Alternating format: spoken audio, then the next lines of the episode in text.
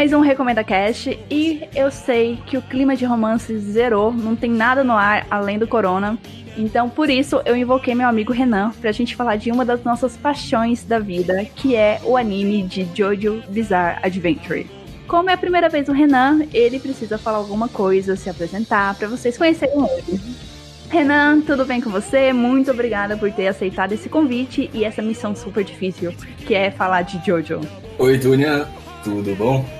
Tudo. Meu nome é Renan, pra quem, não pra você, né, pra quem tá ouvindo, né, pra quem não me conhece. uh, eu não vejo a minha namorada há dois meses, então eu só tenho que ficar vendo Jojo, que é a única coisa que dá pra fazer nessa quarentena. Sim, porque Jojo, ele vai durar mais que a quarentena, né? Exato. E antes de começar o podcast, tenho dois, recad... dois recadinhos, não. Eu tenho pelo menos uns quatro recadinhos. Mas antes dos meus recados, eu preciso falar que, mesmo que nunca assistiu Jojo, fica aqui com a gente, porque vai ter o primeiro bloco que é sem spoiler, que a gente vai falar tudo o que você precisa saber sobre Jojo e explicar o que é Jojo. E quando começar o bloco com os spoilers, vocês vão ficar cientes disso. E antes de começar o episódio, meus recados de praxe. Siga as redes sociais, arroba RecomendaCast no Twitter e no Instagram para contato. Pode mandar mensagem lá nas redes sociais ou e-mail para contato@recomendacast.com.br. Para escutar esse e os outros episódios, eles estão disponíveis no Spotify, iTunes, Google Podcast, Mixcloud, Cashbox e Deezer. Entrando no site do Recomenda Cast, você escuta os episódios, faz o download deles e assina o feed. E é isso, vamos começar a falar de George Renan? Vamos lá.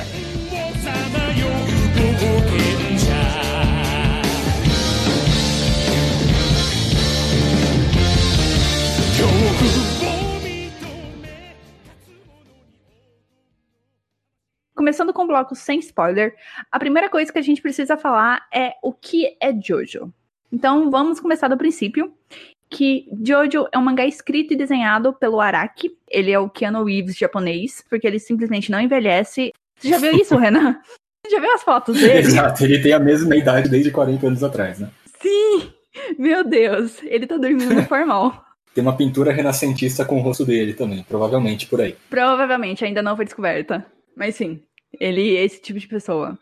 Jojo começou a ser publicado em 1987, lá na Sony Jump, sim, Sony Jump, e em 2004, no meio do sétimo arco, Jojo mudou para a revista mensal Ultra Jump, que é da mesma editora da Sony Jump.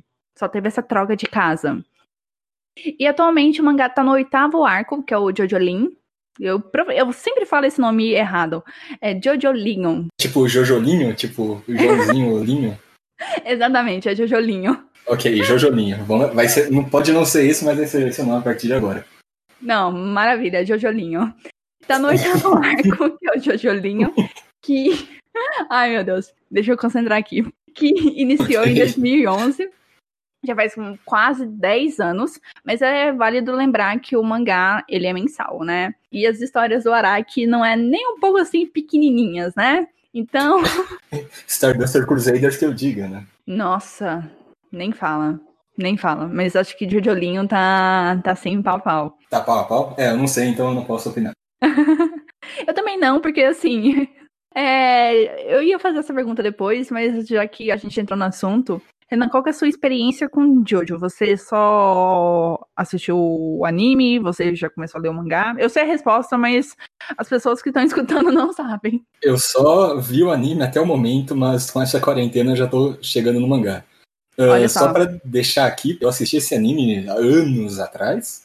Então, minha memória provavelmente está muito bagunçada sobre algumas coisas. Então, eu posso falar várias abobrinhas aqui. Então, alguém que é fã de Jojo aí, não me critique. É, não fica ofendido, não. Pelo amor de Deus, sabe? A gente não é especialista, por favor. A gente tá fazendo aqui por diversão. Exato. Eu assisti o anime um pouco mais recentemente, tipo uns três meses atrás. E eu aproveitei a vibe e comecei a ler o Stone Ocean, que é o sexto arco, porque o anime são cinco arcos. Aí eu terminei Stone Ocean. Uma quarentena bem produtiva, né? Nossa, tá maravilhosa. Tá rendendo. Entendi. Tá, voltando aqui. Jojo, ele é uma marca extremamente famosa no Japão e fora dele. Ele tem grandes comunidades de fãs que são conhecidos como Jojo Fag e tem inúmeras referências, inúmeros memes. Tanto que o pessoal otaku tem uma certa raiva de fã de Jojo, porque tudo na vida é referência a Jojo. Eu tava vendo um vídeo, Renan. Um vídeo não, eu vi um tweet que tiraram um print de um vídeo lá no, no YouTube de uma música do Elvis e o cara comentou: Isso é uma referência a Jojo. Exato, deve ter muita gente puta com Jojo aí, né? Mas grandes memes vieram daí, né? Então, tudo bem. É, eu tinha comentado que você tinha falado da, da marca de, de Jojo, que é muito forte, né? Uhum. E eu tava vendo que tem os merches de, deles são, são bem caros também. Tem, tem terno do Jojo, não sei se você já viu isso. Sério? Tem um terno, por causa do daquele último arco do anime lá. Você fala o Vento Áureo? Isso, o Vento Áureo. Cara, que. Não, deve ser bonito. É o do Giorno Giovanna, aquele do coração? Não, não, é um terno normal. Não? Não, peraí. Vou ver se eu acho aqui pra te mandar. Tranquila. Mas aí, continuando aí. Tá, voltando aqui. Jojo, ele chegou a ser adaptado em formato de OVA, que eu não sei o que significa essa sigla, e eu nem vou tentar fingir que eu sei. Foi adaptado na década de 90, mas isso, por favor, seja esquecido, é só um comentário. O importante é o anime de 2012, que foi feito pela David Production, que é a mesma de Firefox. Firefox. Firefox, Mozilla. Mozilla Exatamente. Fire Force e Cells at Work. Nossa, que lindo. Inclusive é um ótimo anime. Você viu? Nossa, muito bonito. Eu gostei, eu quero um pra mim. Queria, queria, né? Uns 600 dólares. Eu vou deixar as fotos que o Renan passou no, no site do Recomenda Cash para vocês também passarem vontade com a gente. Qual anime que você falou que é bom? Fire Force ou Cell at, at Work? Cell at Work. Não sei se você já ouviu falar dele. Eu comecei a assistir e achei chato. Ah, Dunia. Shame on you. Puta merda, é muito bom. Eu fico feliz que você gostou, Renan. Tá, obrigado. Mas na verdade eu assisti dois episódios, então não posso falar muita coisa. What the fuck? Eu assisti mais episódios que você. então deve ser por isso que eu gostei, não sabia. Pode ser. Voltando agora. Mas você viu que parece que o terno ele é, ele é dos dois lados? Cara, que fantástico. Eu adoro roupa assim, versátil. Eu vou mandar a segunda foto aqui pra você ficar surpreso. Ai, que incrível, sério. Você sabe que o Araki, ele fez uma campanha com a Gucci, né? Não. Sim, fez, sério. Super foda. É porque ele tem uma pegada bem fashionista. Você até comentou comigo. Sim, sim. dias atrás. E tem esse, essa parceria que ele fez com a Gucci. Tanto que ele desenhou alguns modelos e esses modelos viraram realmente roupas que foram apresentadas num desfile. Sério, muito foda. Caramba, eu vou atrás disso depois, mas, tipo, com um dólar do preço que tá hoje em dia, deve ter que fazer um financiamento, né, pra conseguir alguma roupa dessa. Não, eu acho que essas roupas devem ser, assim, coisa limitada, sabe? Nem a uhum. venda. Exposição. E ainda mais esse, esse terno aí, talvez a gente ache em algum lugar, mas. Sim. Agora, realmente, voltando aqui a minha fala, a gente tava falando que tem um anime de 2012, que ele tem cinco. Não, não cinco temporadas, né? Mas ele adapta cinco arcos. E até agora não foi confirmada a adaptação do sexto arco, que é Stone Ocean. E eu realmente estou cagando de medo de não ter adaptação. Porque sexto arco é com a única Jojo feminina. Não, a única Jojo mulher feminina. É Mas foi confirmado que iria ter mesmo? Eu tava meio por fora das notícias. Ainda não foi confirmado. Hum. E faz um bom tempo, né, que não tem, né? Sim, sim. Eu tava vendo no YouTube que ele analisa o tempo entre as temporadas, tanto que, tipo, a, acho que da terceira pra quarta foi coisa de nove meses. Saiu a terceira temporada, logo depois anunciaram que ia ter a quarta, e nove meses depois saiu a quarta temporada. Já a quarta pra quinta temporada demorou 22 meses. Sabe? Demorou um tempo absurdo. Caramba. Então, segundo os cálculos desse cara, por causa do corona, tudo, a, a sexta temporada saia só em abril de 2021 assim, numa previsão muito otimista, ou em outubro de 2021, porque Jojo tem, tem, essa, tem esse calendário, ou sai em abril ou sai em outubro. Se existir planeta até lá. É, se existir planeta até lá. Mas com certeza vai existir o Araki, porque o Araki é, é imortal. A gente já falou tanto de Jojo, mas o que é Jojo? A história, ela acompanha as aventuras dos descendentes da família Joestar e seus envolvimentos com tramas sobrenaturais muito maléficas. Cada arco é protagonizado por um Jojo diferente e cada arco é em uma época e uma em uma localização diferente, com objetivos diferentes e com uma fabulosidade assim totalmente diferente. Cada Jojo é único por si só, seja por causa do visual, seja por causa das atitudes, enfim. E as bizarrices vão aumentando a cada temporada também. Com toda certeza. Ótimo ponto. Ótimo ponto. Ele não chama Bizarre Adventure por mera escolha, assim, ah, que nome legal, vamos colocar isso. E Jojo é o apelido dado a esses descendentes, porque é a abreviação do nome que começa com Joe e o sobrenome Joestar. Mas isso é assim, até o arco 3, até Stardust Crusader, porque até o até lá tinha o Jonathan Joestar, o Joseph Joestar, aí vai ter o, o Jotaro Cujo, que eles dão uma explicação lá, mas ok, é válido. Aí chega na parte do Jojo aqui, que eles simplesmente dão um migué lá pra justificar porque que ele é o Jojo. E tem o Giorno Giovanna que ele só, ah, foda-se. Mas na pronúncia, Giorno Giovanna, Jo, Jo, então? Não, ok, é, é, ele é mais aceitável do que o Josuke, porque o sobrenome dele é Higashitaka, alguma coisa assim, whatever. Aí eles dão um migué assim, ah, é porque tem um kanji dele que lembra Joe e não sei mais o que. Aí você fica assim, tá, ok. Ele é um Jojo, pronto. Mas falando nisso, já que você tá lendo o mangá, os próximos Jojos fazem mais sentido ou não? Tipo, a sexta parte sim. Aí os outros fazem, mas se eu falar, vai dar spoiler. Então a gente conversa disso no próximo bloco. Ah, ok. Voltando a falar sobre os Jojos. É, todos eles têm poderes. Nos dois primeiros arcos, esse poder é conhecido como Ramon, que é uma parada de utilização da respiração do sol, que faz todo tipo de coisa, que eu nunca entendi. Você chegou a entender isso? É alguma coisa, mas a parte de sol eu não lembro, eu sei que é a parte de respiração, né? Que eles emanam algum poder a partir da respiração. E vale acrescentar aqui que tem uma grande mudança, né? No primeiro e no segundo arco, ele segue uma linha. Do terceiro arco, ele muda totalmente o estilo do anime, né? Então. Graças a Deus, né? Aí temos discordância nesse, nesse assunto. Só para deixar claro para quem tá ouvindo que não é Ramon do nome Ramon, é um Ramon com H. Também não é o Ramon presunto. Exato. Mas essa mudança que você diz na a partir da terceira parte é porque eles esquecem um pouco o Ramon, né? Ele ainda aparece ali um pouquinho, mas eles vão focar nos stands, que foi, eu acho que é o poder mais conhecido de Jojo, né? É, basicamente, eu acredito que no primeiro e no segundo arco a gente tem algum anime mais com uma evolução de poder mais parecida com alguns outros animes, tipo um Dragon Ball, sabe? Que tipo, uhum. a gente tem algum personagem, ele treina, faz alguma coisa e do nada ele fica mais forte porque ele fica bravo. E a partir da terceira ter temporada eu acho que é onde o Araki ele consegue brilhar um pouco mais, saindo um pouco de alguns padrões, assim. Apesar da primeira e da segunda temporada ser bem diferente de qualquer coisa que eu já vi. Com toda certeza. Mas você gosta do, do uso do Ramon, como ele é aplicado ali nesses dois primeiros arcos? Cara, eu gosto. Eu gosto. Eu vou até confessar uma coisa que da primeira vez que eu assisti, uh, eu gostava mais do primeiro e do segundo arco do que o resto.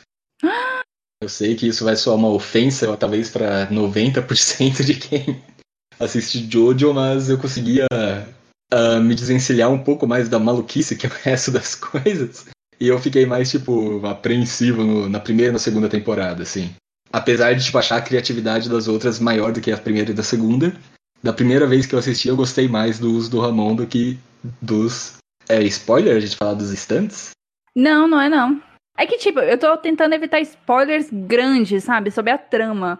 Mas stand, Ramon, sabe? Qualquer pessoa que jogar de hoje aí vai, vai dar de cara com isso. Uhum.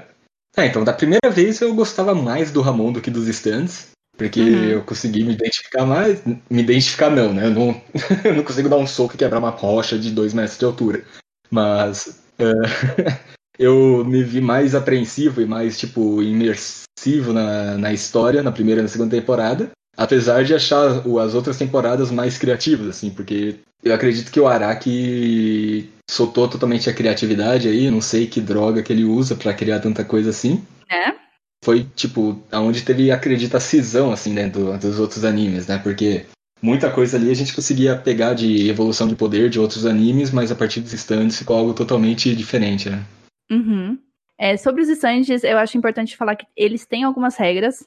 Não é todo mundo que tem um stand e quem tem só tem um. E também falando de regras, as regras não são tão feitas para serem seguidas, né? Eu acho que esse é um lema é. do Araki, porque ele fala de alguma regra no começo do episódio e no final do episódio aquilo lá não vale de mais nada. Mas é que eu vou defender o Araki, porque assim, imagina, você tá fazendo essa porra dessa história sozinha por mais uhum. de 30 anos. Não, eu não tô criticando o Araki, eu só tô falando, tipo, eu é entendo. tão bizarro que ele vai falar, ele vai falar alguma regra de alguma coisa, por exemplo, um stand não pode pular duas vezes seguidas. Uhum. Dez minutos depois tem um stand fazendo, pulando corda, sabe? Eu entendo, eu entendo seu ponto, sabe? Só que, tipo, a minha, minha comparação que vem logo na cabeça é o Araki com o cara do Game of Thrones. Porque o cara do Game of Thrones, assim, tem o tempo do mundo que ele, que ele quiser para escrever e ele tem toda uma Wikipedia lá gigante que os fãs fizeram. Ele não tem prazo nem nada. E o Araki, assim, é todo, toda semana na época, né? Agora é todo mês. Ele precisa completar a história. Então, às vezes, sai essas merda, né? Ah, cagar essas regras aqui. Mas eu acho que deve ter chegado num ponto que ele tava fazendo tanto aquilo que ele tá começando a fazer de propósito, sabe? Porque não é possível. Provavelmente. Tem um caso muito interessante no, na sexta parte, que tem um personagem que ele é apresentado. Ele é apresentado assim, uhum. um quadradinho ali, pronto. E mais pra frente, ele vai ser realmente apresentado, vai ser dado falas para ele, vai dar uma história para ele. E na primeira vez que ele aparece, ele é uma mulher. Aí, quando ele é realmente introduzido na história, ele vira um homem. Ok. Aí você só aceita que, tipo, o Araki mudou de ideia no meio do, do processo. É, eu acho que se a gente tem uma dica para dar para quem vai começar aqui é aceita, sabe? Não tenta colocar muita lógica em Jojo. Exatamente, eu acho que essa é a dica principal, sabe? Você só curte, né? Curte sim, a jornada. Aí, outra coisa super interessante sobre os stands é que ele tem, como o Renan já falou, tem vários tipos de poderes, de formas, é, até onde a criatividade do Araki permite. E o que eles têm em comum, pelo menos a partir da quarta parte, é que eles são batizados com o nome de bandas, de músicas e de álbuns. Porque na terceira parte não é bem assim, né? Exato. E o Araki faz isso desse, desse batismo com nomes musicais, porque ele é apaixonado por música. Duas coisas que o Araki é apaixonado e que você vê constantemente nesse mangá, nessa história, né? É músicas, referências musicais e Itália. Nossa senhora. Tem muita coisa de Itália. Tem, é porque lá quando ele tinha 20 anos, sabe? Lá no século XVI, ele visitou a Itália, jovem, lá, entendeu? É uma coisa interessante, é por isso que ele usa como base dos desenhos as esculturas é, do Michelangelo, sabe? As esculturas romanas, gregas, porque ele viu sendo construída essas esculturas. Exato. Ele deve ter até ajudado lá como como ajudante, sabe, de Michelangelo, levando mármore. É, talvez para quem não tá assistindo e não tá imaginando, tenta imaginar. Uh, são Jojos de 2 metros de altura, né? Musculosos. É porque era um padrão da época, né? Esses caras musculosos, tudo. Aí a partir do. Do Josuke. É, do Josuke. Do Diamonds is Unbreakable, que melhora essa parte da velho, verossimilhança, né? Sim. Parece, sabe, aquelas novelas do Brasil que contratam pessoas de 30 anos para simular colegiais? Sim, tipo Malhação. Exato. é bem isso. Só que aqui é Malhação com esteroides. Basicamente. Aí, sobre as referências musicais, até a parte, assim, do anime, você vai encontrar referências a ACDC, a Spice Girls, Vanilla Ice, Heaven's Door. Vanilla Ice. Ele não tem nenhuma característica do Vanilla Ice. Assim. Nada, nada. Aí tem o Red Hot Chili Peppers, tem o Green Day, tem o Superfly, tem o Sex Pistols, tem vários outros. O que torna o anime e a história de Jojo assim tão irresistíveis é a questão da extravagância e a questão do de ser uma coisa caricata, né? Você falou desses adolescentes super musculosos, tem a questão das poses surreais, né? Que, igual eu falei, o Araki desenha baseado em esculturas, né? Não é em modelos humanos, é em esculturas gregas e romanas. E pensando que, tipo, essas, essas poses não são, tipo, em momentos de batalha, né? Eles podem estar conversando sobre um milkshake e estão fazendo um espacato e mostrando os bíceps, sabe? Sim, eu não sei se você lembra, mas tem uma pose do, da introdução do Vonaref que é muito bizarra, sabe? É tipo ele eu ia falar exatamente. É. é uma pose impossível, né? Ele tá com a perna totalmente esticada. Eu acho que a gente tem que deixar essa imagem para alguém ver, porque eu acho que não consigo explicar ela. Por favor, porque a, a gente não vai conseguir descrever isso. Então é tudo isso que cativa. Aí tem a parte de design do, do anime que é muito bonita, né? Que eles abusam de cores contrastantes, de usar muitas cores, de uso de onomatopeias durante a animação, uso de carões, né? Os personagens fazendo os carões assim. E a animação é extremamente bem feita, né? Se você pega é, algumas referências atuais que a gente tem aí, que eu não assisti, mas eu vi os memes, de, por exemplo, de Dragon Ball Super, sabe? Uhum. Que a gente tem alguns personagens com a cara totalmente desfigurados, ou tipo, você pausa algum frame, o braço tá no lugar da perna, ou algo do tipo assim. Em Jojo eu nunca tive esse momento de, tipo, parece que teve alguma preguiça ou alguma pressa de desenhar alguma coisa, sabe? Sim, sério. É, é tudo assim, muito perfeito. Desde a abertura, que são maravilhosas até o encerramento, né? As músicas de uhum. encerramento. Porque Jojo, inicialmente, as, as aberturas são com músicas japonesas e os encerramentos são com músicas conhecidas. Tipo, tem o Walking Like Egyptian lá na, no arco 3 que casa perfeitamente com a história. É, é válido reforçar que Jojo já foi lançado aqui no Brasil. Eu não sei se já se ainda está sendo lançado ou se já foi, se é uma coisa que acabou mas foram lançados as três primeiras partes no formato mangá. Eu acho que eu não deixei claro que era lançamento de mangá, mas sim. Tem os três primeiros arcos em mangá aqui no Brasil. Ah, e acho que é legal você falar alguma coisa que você falou para mim em off, que tem uma versão que é no estilo mangá mesmo, totalmente preto e branco, né? Mas tem uma versão colorida também. Isso, mas isso não é pro mangá impresso, é pra. Ah, eu esqueci o nome desses sites que você lê mangá. Ah, ok. Então são meios ilícitos para se conseguir a informação. Né? Eu sei que é, mas sabe, é o meio que você tem. E se você uhum. for ler Jojo na internet, fique de olho porque tem essas opções. Igual o Renan falou, tem a versão preto e branco e tem a versão colorida. Eu li Stone Ocean toda colorida e super valeu a pena. Sabe? Super. Renan, chegou na parte complicada aqui, é falar sobre a história de Jojo, sobre cada arco, apresentar esses arcos para as pessoas. Bem, eu vou deixar essa resposta um pouco mais na sua mão, porque você assistiu recentemente, né? Então vamos lá, eu vou acreditar totalmente em você se você não falar mal das primeiras temporadas. É, já, a gente já começou com, com o pé errado, porque eu vou falar mal da, do primeiro arco, que é o Phantom Blood. Ele se passa em 1887, na Inglaterra, com a rivalidade entre o Jonah Joestar e o Jill Brandon. Ah, eu acho que eu quero fazer uma pausa aqui, porque, tipo, eu acho que Jojo é, uma, é a ficção que tem os melhores nomes, assim. É tipo todo nome que fica na tua cabeça, porque, pelo amor de Deus. Dio. Dio. Dio. É muito bom esse nome. E Phantom Blood é uma história de terror gótica vitoriana com vampiros. Eu fui muito pega de surpresa que tinha vampiros. Pelo menos que de hoje começa com vampiros. E tem a pegada de novela mexicana, que essa é a parte que mais me irrita nessa temporada. Que é muito novela mexicana. Não é novela mexicana. Nossa, é demais.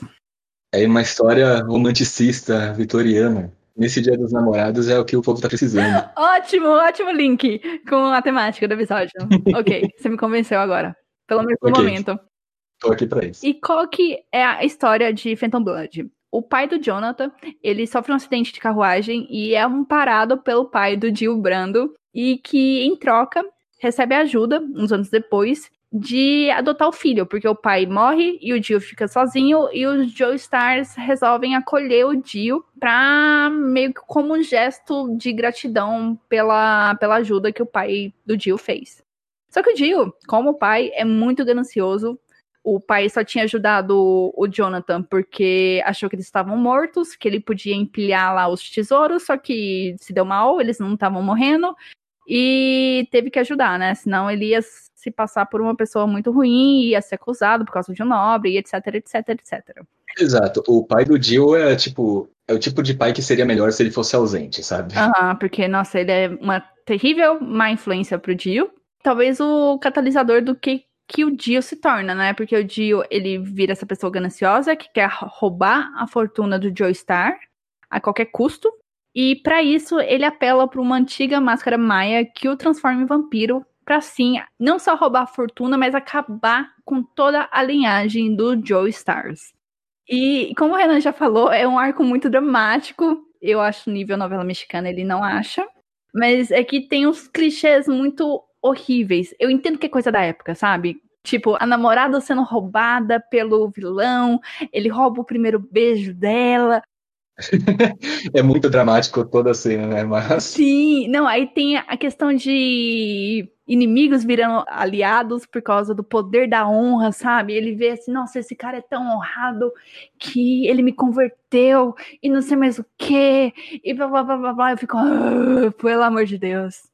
Ah, mas você não pode reclamar muito, porque a primeira temporada é a que tem menos episódios, Sim, né? Ela tem nove episódios, e eu acho assim que quando eu assisti pela primeira vez, eu achei um tédio. Quando eu for assistir pela segunda vez, eu acho que eu vou rir tanto, sabe? Porque eu já sei o que, que vai vir, que eu vou ficar assim, não, olha esses personagens, ah não, gente, que coisa cafona, sabe? Eu, eu acho que eu vou aproveitar mais. Eu acho que você tem que aproveitar mais porque você tá errada em não gostar. Obrigada, dela. Renan. A gente discute mais isso a fundo no bloco do spoiler. E tá ela é um mal necessário essa temporada. Tá? Minhas palavras, não palavras do Renan. Porque você não pode pular essa temporada, não pode pular esse arco, porque ele é a base de tudo de Jojo. Tudo, tá? Segundo arco, que é o Battle Tendency.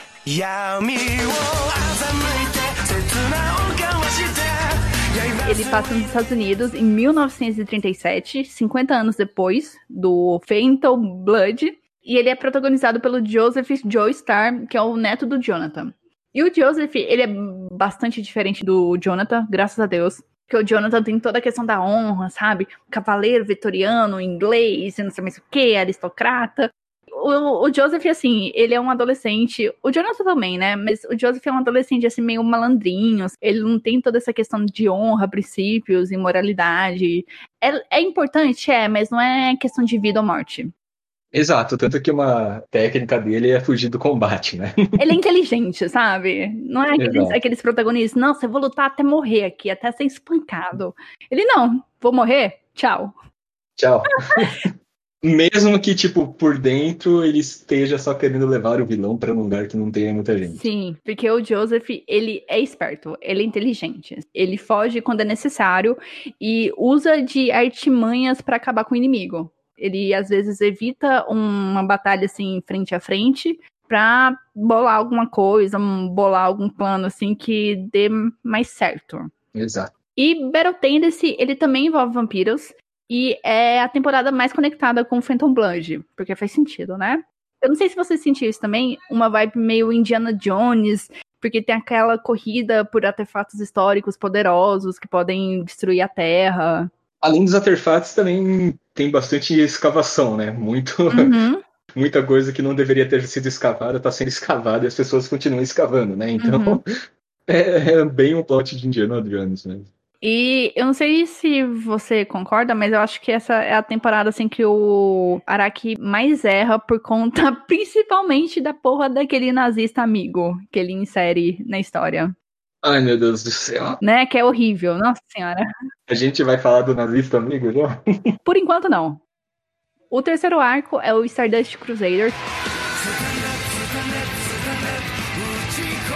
Que passa 50 anos depois do Battle Tendency, em 1987, ou seja, 100 anos depois do Phantom Blood. E ele é protagonizado pelo Jotaro Kujo, que é neto do Joseph, e é o arco mais famoso de Jojo. Eu acho que sim, foi o arco que fez Jojo explodir fora do Japão. E um detalhe interessante é que Stardust Crusader era para ser o arco final de Jojo. O Araki tinha programado para ser uma trilogia, trilogia, eu sempre falo essa palavra errada. Trilogia, mas que graças a Deus alguém interferiu e fez ele seguir o baile. Jojo só melhora após Stardust, Stardust Crusader. Você está contando mentiras, hein? olha só, olha só. Eu acho, pelo menos, que melhora, porque o próximo arco, o quarto arco, para mim, é o melhor de todos. Mas enquanto isso, a gente volta aqui pro arco 3. O Stardust Crusader, ele tem uma vibe bem rude movie, sabe? De pegar a volta ao mundo em 80 dias lá do Júlio Werner e fazer uma coisa assim mais épica, mais emocionante e mais perigosa. Exato. E acho que dá para falar dessa temporada e algo que eu senti que mudou muito das duas primeiras. A primeira e a segunda temporada tinha alguma coisa para acontecer e para acontecer aquilo levava tipo meio episódio. A terceira temporada, ela já é tipo. Ela tem mais de. Cinco... Quantos episódios que ela tem? Você lembra? Acho que é 48. Quase 50 episódios, sabe? A gente saiu de 9 episódios para quase 50. Então, tipo, começa a aparecer umas coisas de tipo. Como se fosse cada episódio vai ter um stand diferente, sabe? Como se fosse um uhum. Pokémon da vida ou algo do tipo assim. Uh, o que eu não acho ruim, mas que, tipo, é um andar totalmente diferente das outras temporadas, né? De tipo, de ter alguma coisa para acontecer e vai acontecer logo no final do episódio. Não, nesse daí ele demora um pouco mais, né? Tipo, até os uhum. protagonistas chegarem em alguma coisa assim, tá tendo uma jornada, sabe? Então, talvez seja até por isso que o pessoal até goste mais dessa temporada, porque é a que mais tem os personagens em tela, né? Então a gente consegue, tipo, conhecer mais os personagens e tudo mais. Não é a temporada que eu mais gosto, mas foi a que eu senti, assim, a ligação maior com os personagens. Sim. Acho que é válido avisar que a partir daqui dessa temporada é difícil dar sinopse, porque vai rolar muito spoiler, porque ela depende dos acontecimentos das duas outras, dois outros arcos. Só que a gente pode adiantar é que o Jotaro e o grupo dele precisam chegar até o Egito para deter uma força maligna que tá colocando a mãe do Jotaro à beira da morte. É isso a missão deles. Chegamos ao meu arco favorito, que é o Diamonds is Unbreakable.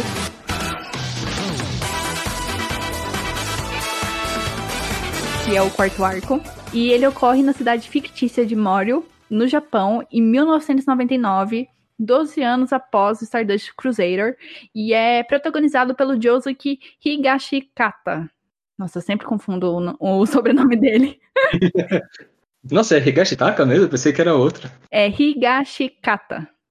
Aqui nesse arco, o Araki ele investe num slice of life escolar com muitos mistérios e um serial killer e outras coisas muito estranhas acontecendo na pacata cidade de Morio. E eu acho legal comentar que vocês vão reparar que a partir desse arco, o Renan já, já deu a bola, né? Que os personagens vão deixar de ser tão musculosos para virar uns adolescentes normais e que nesse arco em especial tudo é muito colorido. Tanto que o céu de Morio nunca fica azul. É sempre de todas as cores possíveis, mas nunca azul.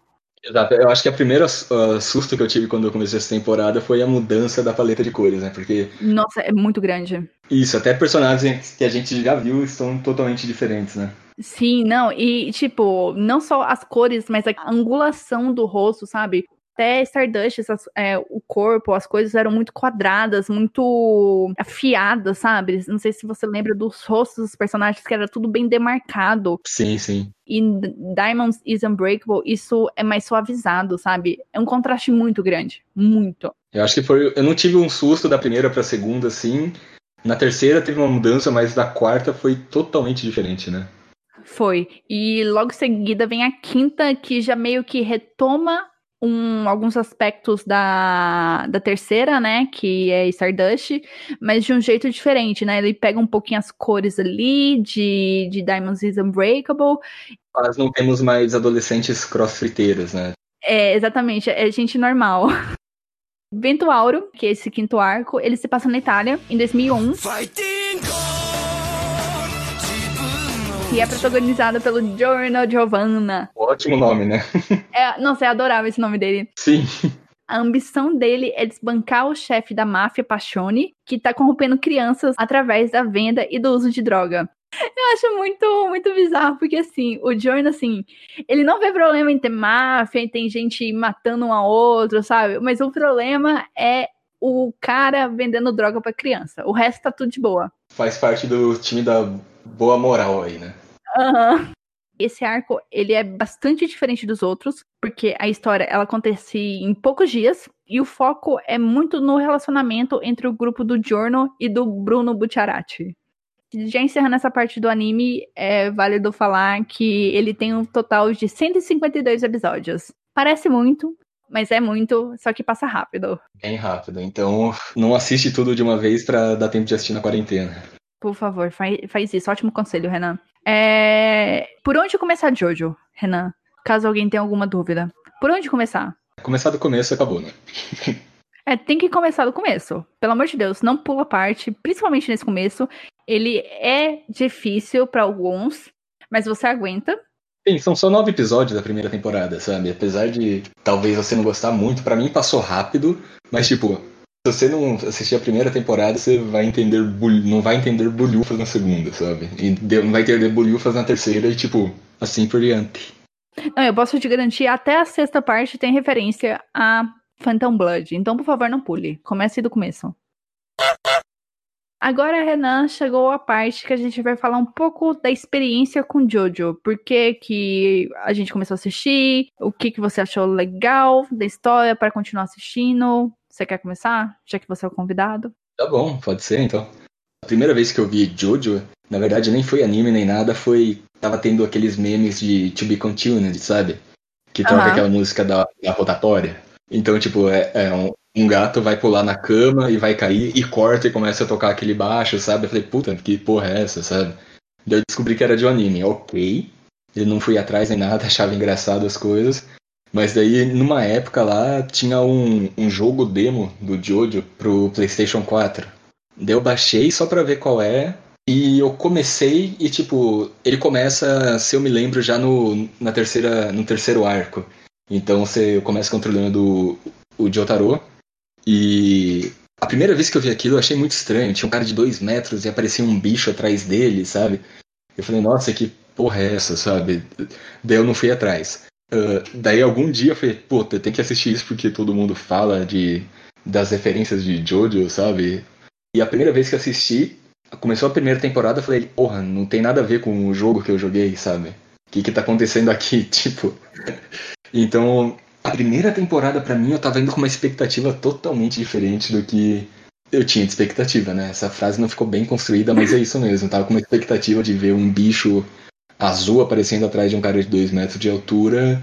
E eu tava na era vitoriana lá, vendo um bom mocinho lutar contra vampiros, sabe? Então é uma bizarre adventure mesmo. Nossa, sua experiência foi assim. Muito, muito diferente da minha. ok. Porque assim, eu comecei a assistir forçada pelo meu namorado. Ok. Tá certo ele. Tanto que as únicas pessoas que eu conhecia que conheciam Jojo era você e ele. Eu nunca tinha ouvido falar de Jojo. Eu não peguei memes, eu só fui descobrir os memes depois.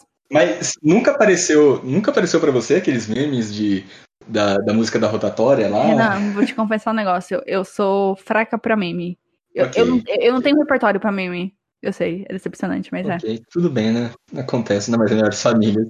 Então, aí meu namorado ficou enchendo o saco. Ai, assiste, é muito bom. É, falou que eu ia gostar, não sei mais o que. Eu ficava assim, hum, ficava muito desconfiada, né? Esse negócio, hum, você vai gostar. Eu, tá bom.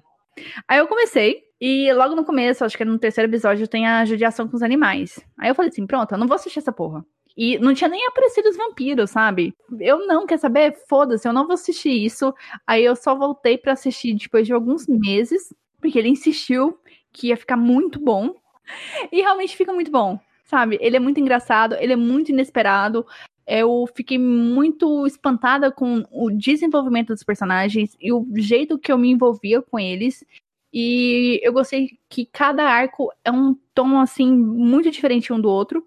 Nossa, sério, eu achei maravilhoso. Eu acho, assim, que Jojo é uma obra única porque você vê a história que é escrita assim lá no, no início da década de 80, ela tem certos momentos que não envelhece bem, mas no geral, assim, ela é muito boa, sabe? Ela tá sempre te surpreendendo, você não encontra nada depois de mais de 30 anos igual a Jojo, né? Ninguém conseguiu fazer nada igual.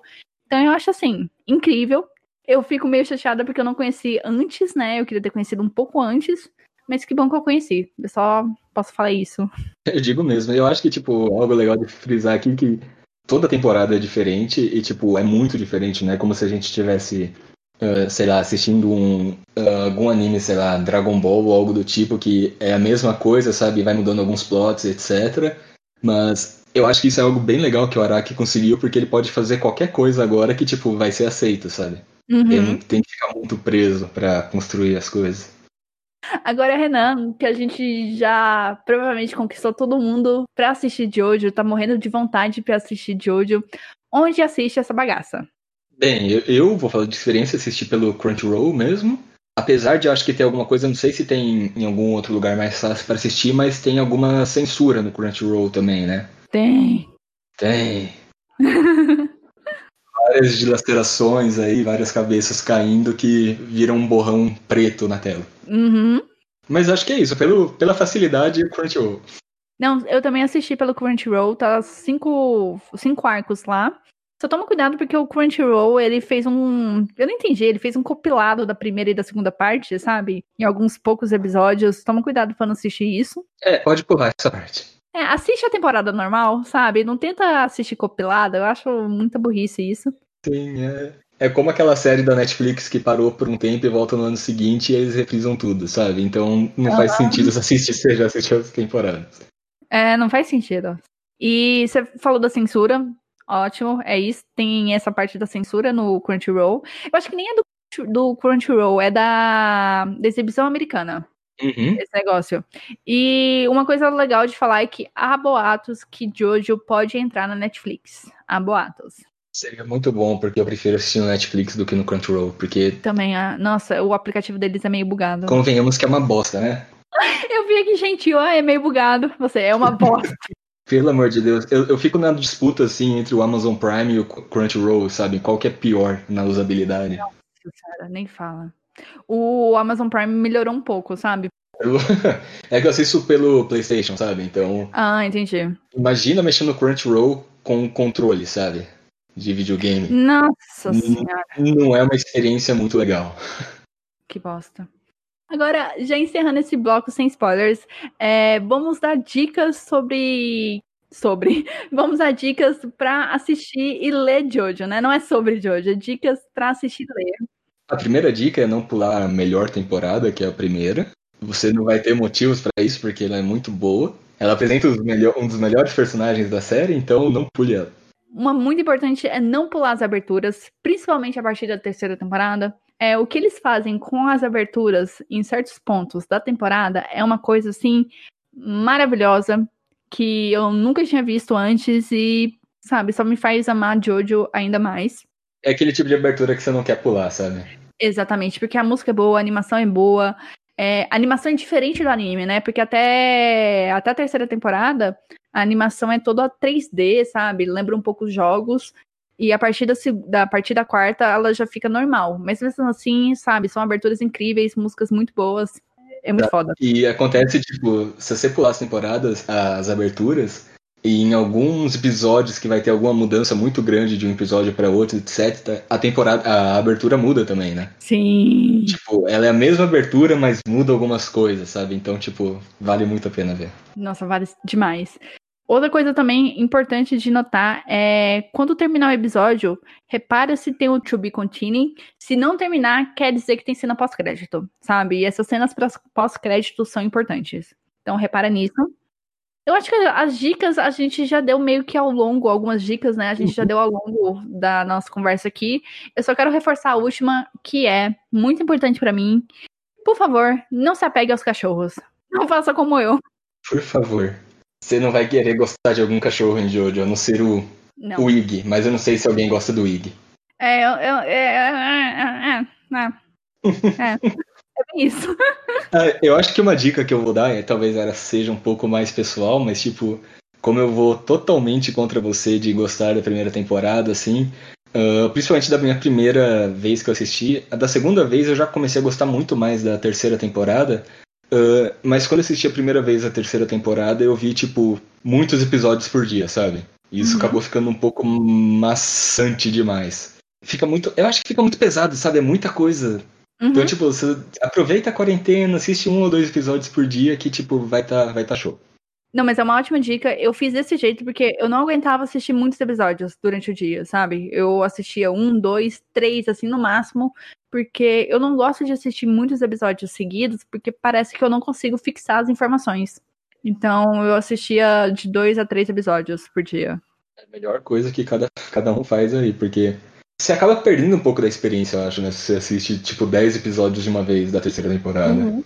Principalmente por essa diferença, né? De tipo, se você assiste de uma vez a primeira temporada, em cada episódio vai estar tá acontecendo um, uh, algo temporal totalmente diferente, sabe? Então, tipo, a uhum. evolução temporal é muito mais rápida na primeira, né?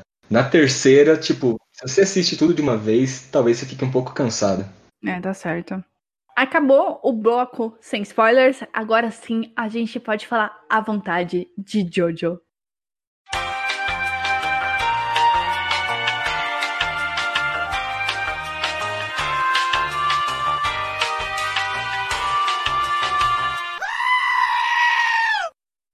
Tá, Renan, vamos começar a falar sobre as temporadas.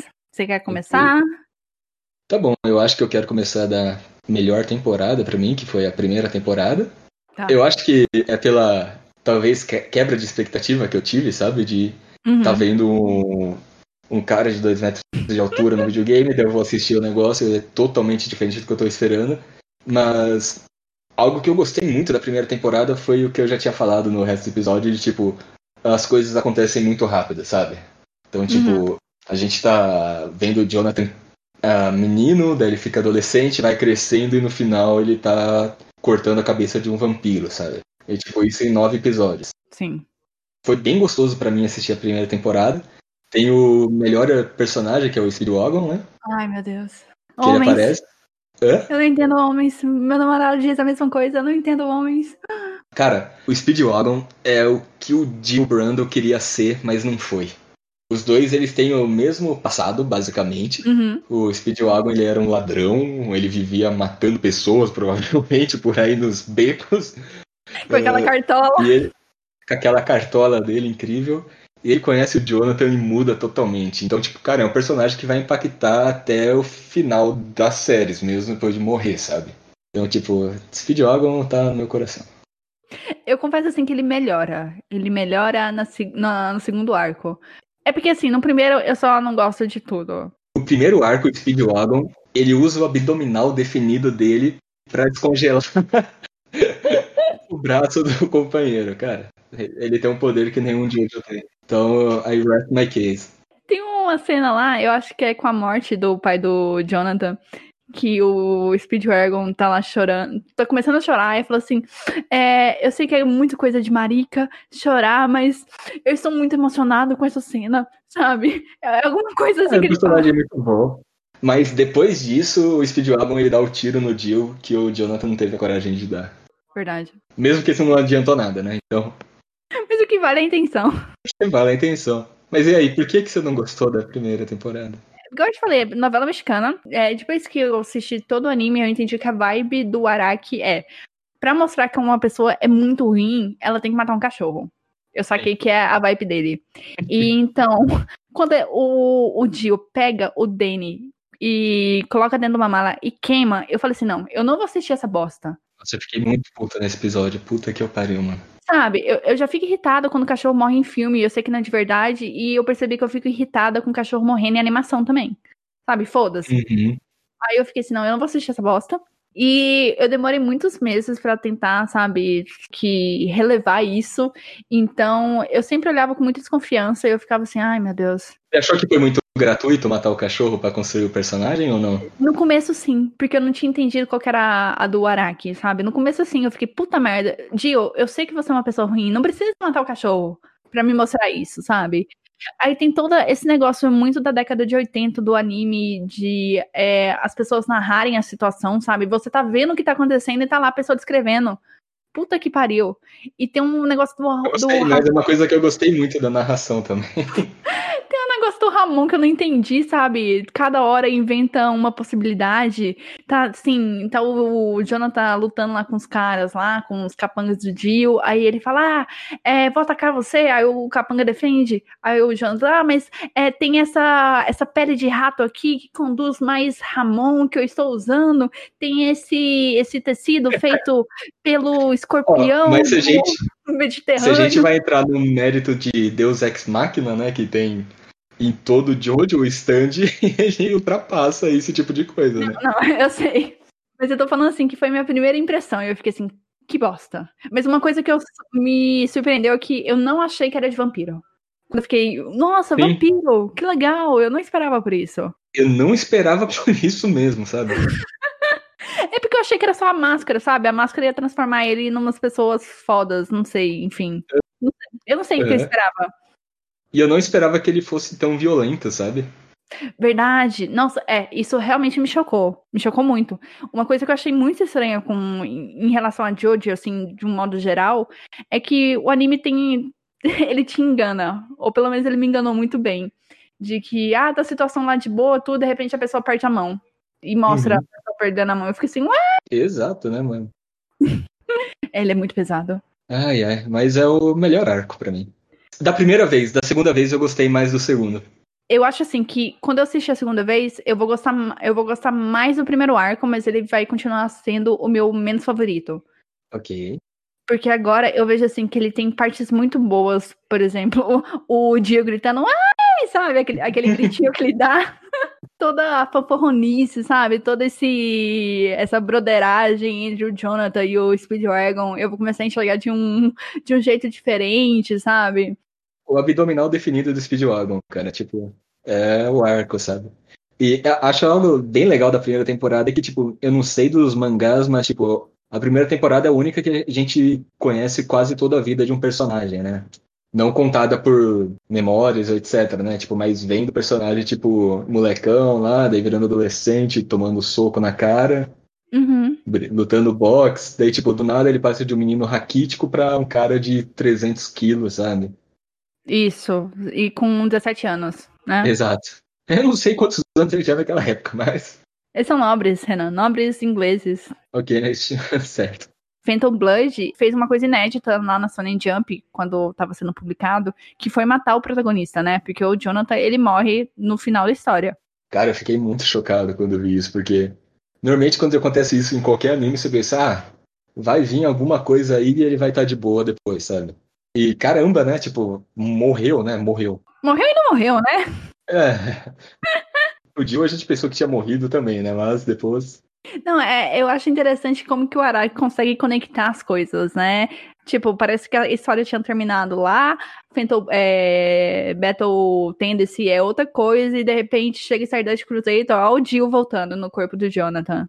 Sim. Você quer falar de Battle Tendency agora? Ah, pode ser. Que é o arco mais polêmico, né? Que as escolhas mais duvidosas aqui do Araki, né? O... Então, né? Eu acho que a coisa mais polêmica aí foi a inserção de nazistas, né? Uhum, nossa senhora. Não, tudo bem inserir nazista, porque é na época. Ele é 1937? É, época assim, Segunda Isso. Guerra. Mas a questão é fazer o nazista virar amigo. Meu Deus, eu não, não me desci aquele cara mesmo, tipo, os outros personagens não gostando dele, mas, tipo, virando quase um Joe Bro, sabe? Uhum. Uh, lá no final da temporada, tem aquelas cenas de, tipo, que contam destinos de algum personagem. O destino do Strongheim, né? Uh, tava lá, tipo, ele foi lutar e morreu na batalha de Stalingrado, tá ligado? Uhum. Então, tipo, o cara que matou um monte de vampiro zumbi com tecnologia alemã morreu pros, pros russos, sabe? Então... Achei bem feito. Só que, tipo, fazer. Não, tem toda aquela coisa, assim, dele se unir ao Joseph lá e o Speedwagon e, e o Joseph achar o máximo usar tecnologia alemã, que é a mais evoluída, e eu fico assim, ai meu Deus. Para, né? Tipo, podia colocar um russo ali, né? Ou algo do tipo, podia colocar qualquer outro país que tivesse na guerra, né? Que estaria melhor. Sim, foi, foi uma péssima escolha do Araki. O ponto positivo nisso é que não fica muito em evidência, né? Não é o foco da história. Exato. Ele, ele ajuda ali na parte do Santana. Sério, eu, eu adorei. Quando eu vi o Santana e eu peguei a referência por causa da banda, ou do músico, eu não sei o que, uhum. que é. Não, sim, do, do músico, do guitarrista, né? É do guitarrista, né? Nossa, eu achei uhum. fantástica. E aquele cara de tanguinha lá, sabe? Super musculoso. Meu Deus. Fazendo poses fazendo aquelas poses esquisitas. E a gente vê, tipo, é bem legal a diferença do Joseph pro Jonathan, né? Que naquela primeira batalha lá com Straits, né? Mas, hum. tipo, a primeira batalha ele lá tirando com a metralhadora, etc. E ele não Nossa. morre. E a estratégia é ele correr. Foi um desenvolvimento de personagem muito bom, assim, tipo, porque a gente tá vindo de um personagem que nem o Jonathan, né? Que é todo certinho, uhum. pomposo e etc. Que se fosse dar um tapa na cara de alguém, provavelmente ia usar uma luva, sabe? Se não fosse algo muito sério. Sim. pra um cara que sai correndo, sabe? Não, com certeza o Jonathan ia fazer todo um discurso, sabe, sobre honra, sobre não sei mais o que, antes de dar o tapa na pessoa. Sim, exato. Não, e o, jo o Joseph, ele arranca aquela metralhadora, sabe, da bunda, literalmente. Nada, né? Tipo, foi até o Smoking, né? Ele falou algo do tipo, da onde que você tirou isso? Aí, né? É muito bom. E eu, eu gosto muito como o Araki representa os, o, o Joseph sendo americano, né? Porque o Joseph ali é totalmente sem noção. E ele continua muito sem noção. Tanto Sim. em Stardust lá, ele continua super escandaloso, sabe? Ai, eu adoro o, jo o Joseph. Pelo menos eu adorava o Joseph até chegar na quarta parte. Quando eu descobri que ele traiu a Suzy Kill. Nossa, eu também, tipo, puta que pariu, né? Que vacilo, hein, Joseph?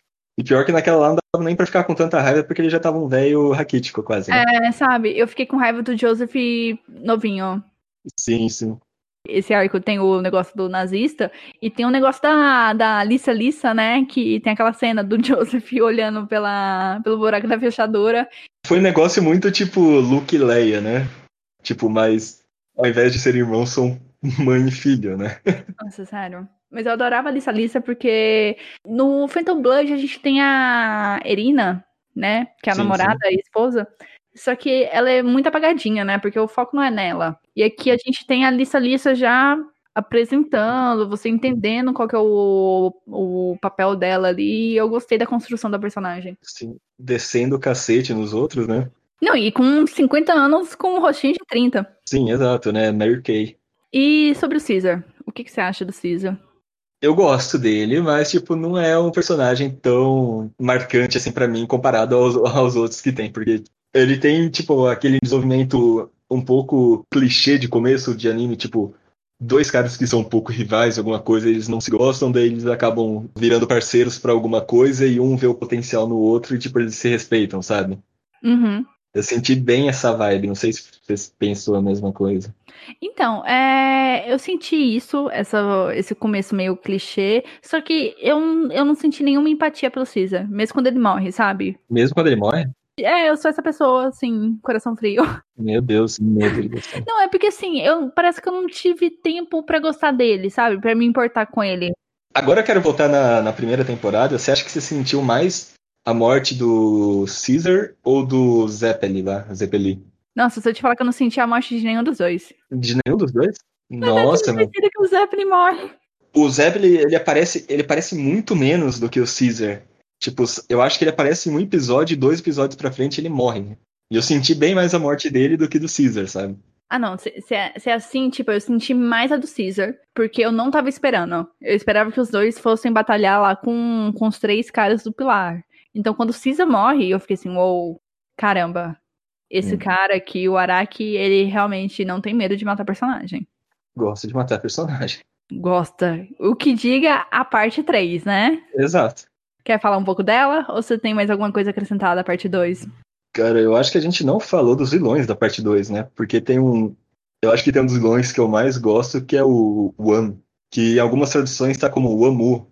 E eu acho um dos vilões mais interessantes, assim, sabe? Pela honra e tudo mais, apesar uhum. de, tipo, um pouco clichê algumas coisas, mas, tipo, um baita vilão. Acho que, tipo, uma das batalhas eu acho que tem uma coisa que a gente não falou, porque, tipo, nem todas as batalhas são, tipo, soco na cara, né? Uhum. Apesar de se tornar no final, mas, tipo, tem muita coisa que começou a passar essa temporada, né? Tipo, na primeira temporada eu acho que. Não lembro se teve alguma luta que não foi, tipo, de tapa na cara, sabe? Uhum. Mas a partir da terceira, que começa a envolver mais sim, puzzles, sim. né? Mas uhum. a segunda já tem umas batalhas mais diferentes, que não é um enfrentamento, assim, corpo a corpo, né? Essa da Biga, para mim, eu acho incrível. Eu, eu, eu gosto muito dessa, dessa batalha. Eu lembro muito uhum. pouco da segunda temporada, sabe? Mas eu lembro dessa batalha porque é muito foda. É muito, é muito foda. boa. A personalidade do Joseph, né? Que tipo, a gente pensa que ele vai morrer ou perder algum braço ou alguma coisa. Daí ele fala, agora você vai dizer alguma coisa e a gente Nossa, sabe que vai ficar tudo bem, né? Eu adoro isso, sabe? Porque ele pega um clichê e, se, e transforma isso numa coisa interessante, sabe? Uma coisa que assusta os outros personagens. Sim. E uma coisa que a gente esqueceu de falar é que é nessa temporada que começa a cena do Joseph com aviões, né? Exato, né? Qualquer avião, se você estiver andando em algum lugar e tiver o Joseph uh, dirigindo o avião, né? Alguém dirige, né? Pilotando um avião, a gente aconselha você a pular fora pelo bem da sua vida. Sim, não, é, parece que é uma sina dos, jo, dos Jojo, né? Porque até no Giorno Giovanna tem isso, que é aquela queda do avião. Não sei se você lembra. Sim, sim.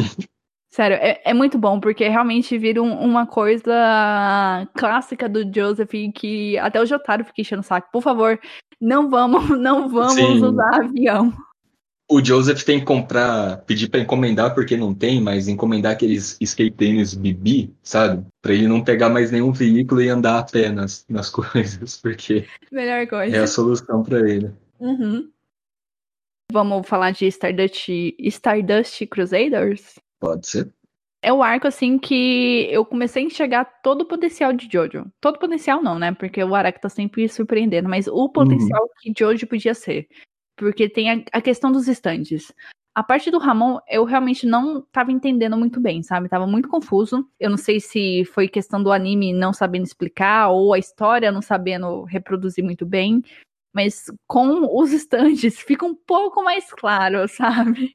É, mais ou menos, né? Tipo, eu acho que a do Ramon era um pouco mais palatável, assim, sabe? Você conseguia encontrar referência de, tipo, se a gente abstrair um pouco, ah, é um poder que algumas pessoas têm e, tipo, eles ficam mais fortes, sabe? Uhum. Uh, mas, tipo, os stands são algo bem absurdos, assim, né? Porque o Araki introduziu aí na terceira temporada algo que, tipo, ele soltou a caneta para fazer qualquer bizarrice, né? Porque, tipo, agora ele não tinha limitação de, tipo, o Jotaro, imagina, sei lá, a terceira temporada sem os stands, fosse o Ramon ainda ah, ele conseguiu respirar melhor e agora ele tá dando um soco mais forte, sabe? Ou ele tá uhum. tacando o Ramon numa pedra ou algo do tipo assim.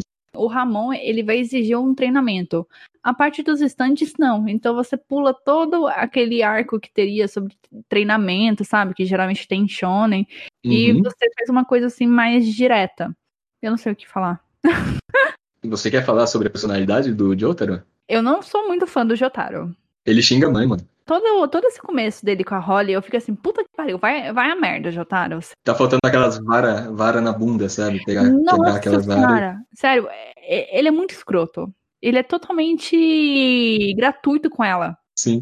A mãe é meio grudenta. Até, tipo, nos primeiros episódios, tipo, tem um, algumas cenas que mostram como se fosse o, o Jotaro na cabeça da mãe dele, sabe? Parecia um garoto bonzinho e etc. Mas, tipo, Talvez no, fu no fundo, no fundo, ele se importa com ela, mas tipo, chama ela de vadia. Nossa, eu acho muito pesado o, os termos que ele usa com elas. Mas Sim. depois melhora, sabe? Uhum. Ele entende. Depois que a Holly fica em perigo, ele, ele vê que pode perder a mãe. E acho que falando da Holly, algo que, tipo, eu tive a, a percepção quando eu assisti essa, essa parte aí da Holly, porque ela tem um stand também, mas ela não consegue controlar e isso tá fazendo mal para ela, né? Uhum. Mas, tipo, desde o começo eu vi isso daí como um artifício só pra, tipo, colocar o Jotaro na história da viagem, sabe? Uhum. Você acha que faz sentido essa parte de, tipo. Porque, tipo, na quarta temporada a gente vai ter rato que controla a stand, a gente tem o Iggy que controla a stand.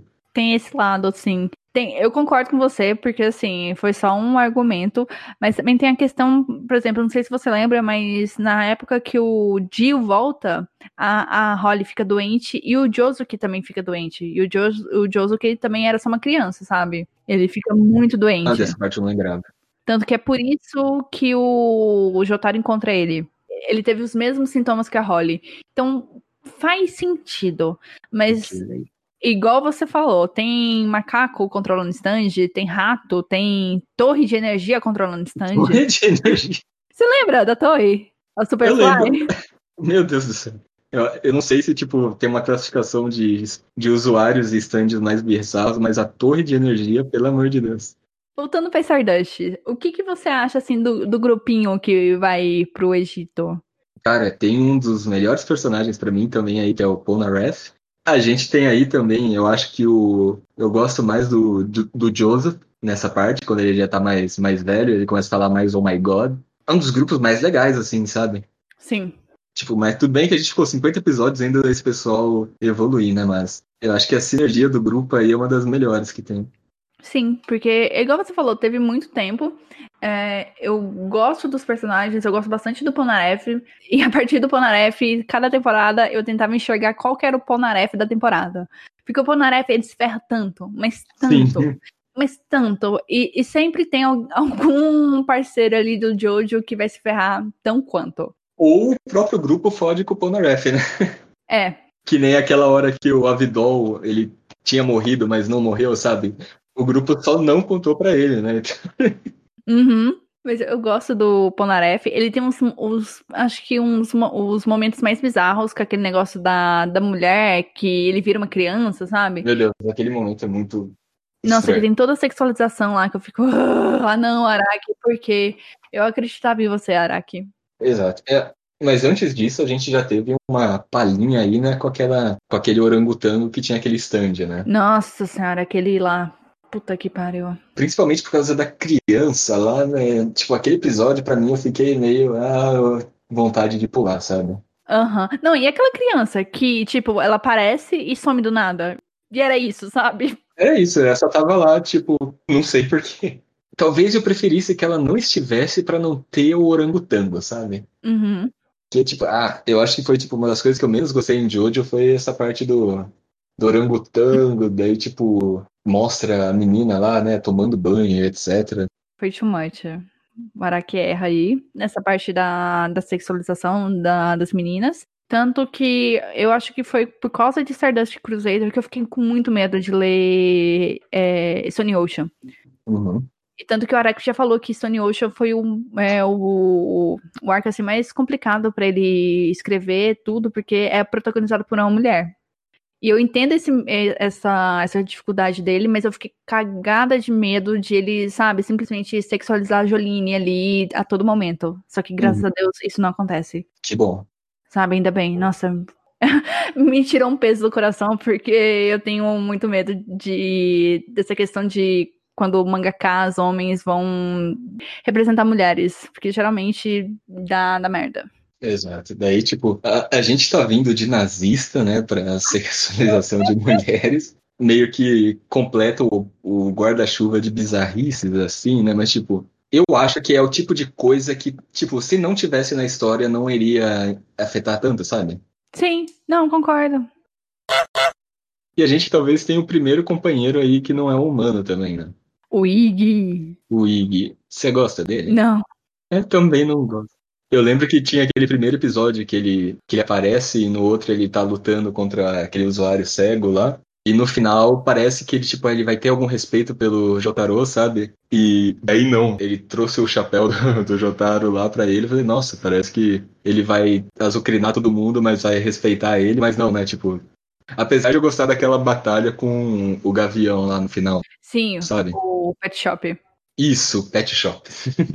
Não, eu acho muito foda e eu acho que é o, é o episódio que redime o Ig. Sim, em partes. Sim. Em partes, em partes. Tem a luta dele lá com, com ele, com o Avidol, com, com o Ponaref, que o, o Ig e o Avidol morrem, que eu chorei horrores. Sério, eu fiquei muito impressionado tanto que eu chorei com essa luta. Acho que é uma das mais emocionantes, assim, né? Sim, é porque eu não tava esperando. Sério. Eu entendi uhum. que o Araki matava personagem, mas eu não achava que ele ia matar aos montes. Porque desse confronto do grupo do Jotaro com o Dio, só sobra o Jotaro, o Joseph e o Ponaref. Ou seja, metade do grupo morre. Metade do grupo morre. A gente não falou do Kakyoin, né? É, nossa, é verdade, eu esqueci dele. É. Coitado, você não gosta dele? Eu acho ele ok, sabe? Eu vejo que o pessoal tem, um, tem uma gama por ele, mas eu não, não vejo nada demais nele. Eu prefiro o Abdol. É, eu também prefiro ele e o Ponaref também. Ele é bem mais tipo um idol, assim, né? Tipo, mais... Uhum. É aquele cara mais cool, não sei o que, mas tipo, tem presença dele, né? Porque tipo, é muito personagem bom, né? Tipo, se não tivesse o Ponaref ou o Avidol, eu provavelmente eu ia gostar mais dele. A gente falou que tem muito personagem bom tanto, tanto do grupo dos mocinhos e até os vilões, né? Tem uns vilões muito bons, tirando aquele Boing Oing, não sei se você lembra Nossa, dele. Não lembro. Tem inclusive uma referência musical também, né? Sim. Aí você começa a ver o Araki esquecendo a parte do tarô, né? Pra começar a jogar. Deuses egípcios, né? Deuses egípcios com referências musicais. E é a partir daí que, que começa os, as lutas com puzzles, né? Que não é tanto corpo a corpo e mais inteligência. Tanto que tem aquele. aqueles dois irmãos, sabe? O Derby. Nossa, eles são muito Derby, bons. Derby. Cara, as duas, as, essas são uma das duas lutas que eu mais gosto, principalmente a luta do videogame. Nossa, é muito foda. Mas a gente precisa falar também do Dio, né? Que, tipo, o Dio. Uma coisa que eu acho muito legal, muito foda, que o Araki faz em todo o Stardust, porque são 48 episódios, né? Não sei quantos capítulos de mangá. E que, tipo, você vê que o Dio, ele meio que sobreviveu logo no comecinho da história. Só que o Dio, ele nunca aparece, né? Você nunca vê o rosto dele, né? Você só vê a sombra naquela posição dele e a estrela dos Joestar, sabe? Só Sim. que ele é um mistério até pelo menos quase chegando na reta final da temporada, né? Que ele começa a mostrar o rosto, uhum. tudo, e começa a dar indícios lá do, do stand dele. Então eu acho assim fantástico o, o jeito que o Araki conseguiu fazer isso. Você não vê o, Dio, mas você sente a presença dele a todo momento. Sim, né? E a legião de seguidores que ele teve, né? Até chegar ao Dio foram muitas batalhas. Mas daí, tipo, eu acho que o Dio é um dos personagens, tipo, ele como personagem é muito legal, mas, tipo, como pessoa assim, né? Se você gosta do Dio como pessoa, provavelmente você não é alguém que eu queria ser amigo, assim, né? Mas eu acho que tem uma das cenas mais legais nessa temporada, que é no final, na luta final contra o Dio, que o, o Jill ele taca aquela faquinha no, uh, no Joseph, sabe? Uhum. E daí o Joseph tá na ambulância com o Jotaro depois. Nossa, aquela cena me deu tanto susto. Meu Deus do céu. Putz, eu pensei, caramba, já vai outro personagem lá morrer. Por quê? Por quê? Araki, por quê? E tipo, quando aconteceu aquela reviravolta de tipo, ele tava fingindo que ele era o Jill, eu falei, caralho, né? Tipo, Jojo, sabe? Não, eu, eu queria entrar na tela da TV e, e, sabe, dar um cacete no Joseph, pelo susto que ele me passou. Exato. Mas o Dio, sério, o Dio, ele, ele tem pouco tempo de tela, tanto em. Ai, em Phantom Blood como Stardust, mas ele tem tanto meme. O melhor dele é o Zawordo, né? É, e não é. é Zaurodo, né? é. é... Sério, é muito, é muito incrível. Você tem mais alguma coisa para falar de Stardust? Eu acho que não. Então a gente vai pra melhor parte de Jojo, que é segundo Diamonds você, is né? Unbreakable. Né? É, segundo eu, porque segundo o Renan é Phantom Blood, mas segundo eu é Diamonds is Unbreakable, que eu simplesmente adorei. Adorei, adorei, adorei. Sabe? Eu não sei porquê, Talvez porque tava vindo muita aventura, aventura, aventura e veio assim um slice of life, sabe? Que as coisas acontecem um dia sim, talvez na outra semana, daqui a um mês, enquanto o pessoal vai viver na vida deles, e eu achei isso incrível. E todos os personagens são cativantes, todos. E é uma mudança estética muito. Que nem a gente tinha falado já, né? Tipo, uhum. você gosta mais da, da, da forma que ela é, né? Nessa temporada. Eu gosto dela mas eu não gosto tanto dela pensando em Jojo no, no geral, sabe? Porque ela, ela é muito diferente do resto. Ela não é tão característica de Jojo como o resto, pelo menos para mim. E você? Eu acho que o que resume é susto, sabe? Porque eu não uhum. esperava por essa estética. Eu demorei para me acostumar com ela, sabe?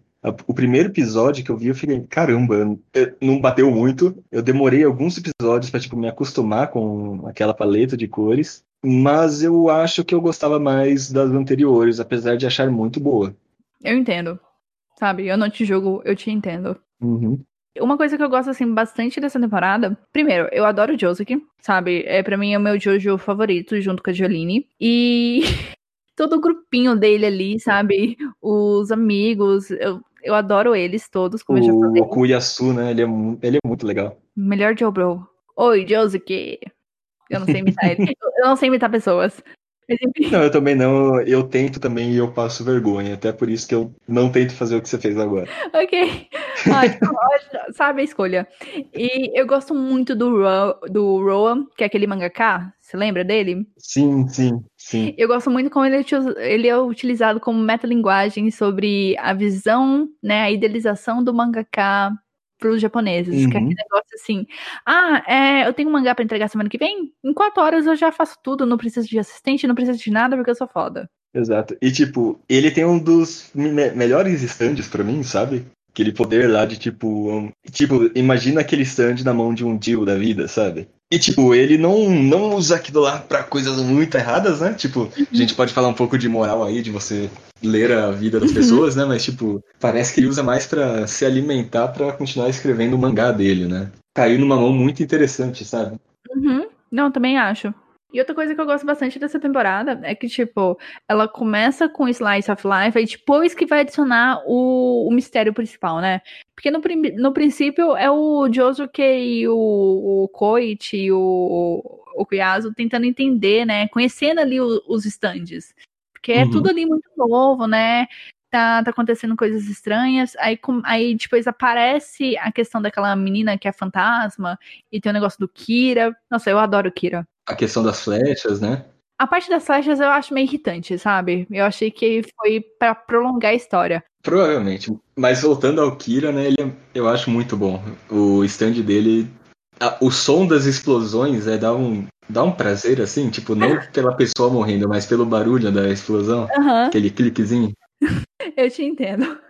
Mas uma coisa que o, o Ara, eu não sei se você teve a mesma impressão, mas é assim, você já reparou que todos os vilões, pelo menos a partir da terceira temporada, sempre mexem com o tempo? Hum, não tinha parado pra pensar nisso. O Dio para, o Kira, ele retorna, né? Ele rebobina, e o Diavolo, ele apaga. E tipo, uhum. antes do Dio, eu, eu entendo assim logo de cara. O do Kira, principalmente depois que ele recebe lá a outra flechada, sabe? Que ele ganha o o Bite Dust, né? O, eu, já, eu já fico muito confusa, eu só aceito assim, eu, ok. Eu, eu acredito em você, Araki, tá? Tô acreditando em você. Aí chega no Diavolo, eu. Gente, o que que tá acontecendo aqui? Pelo amor de Deus.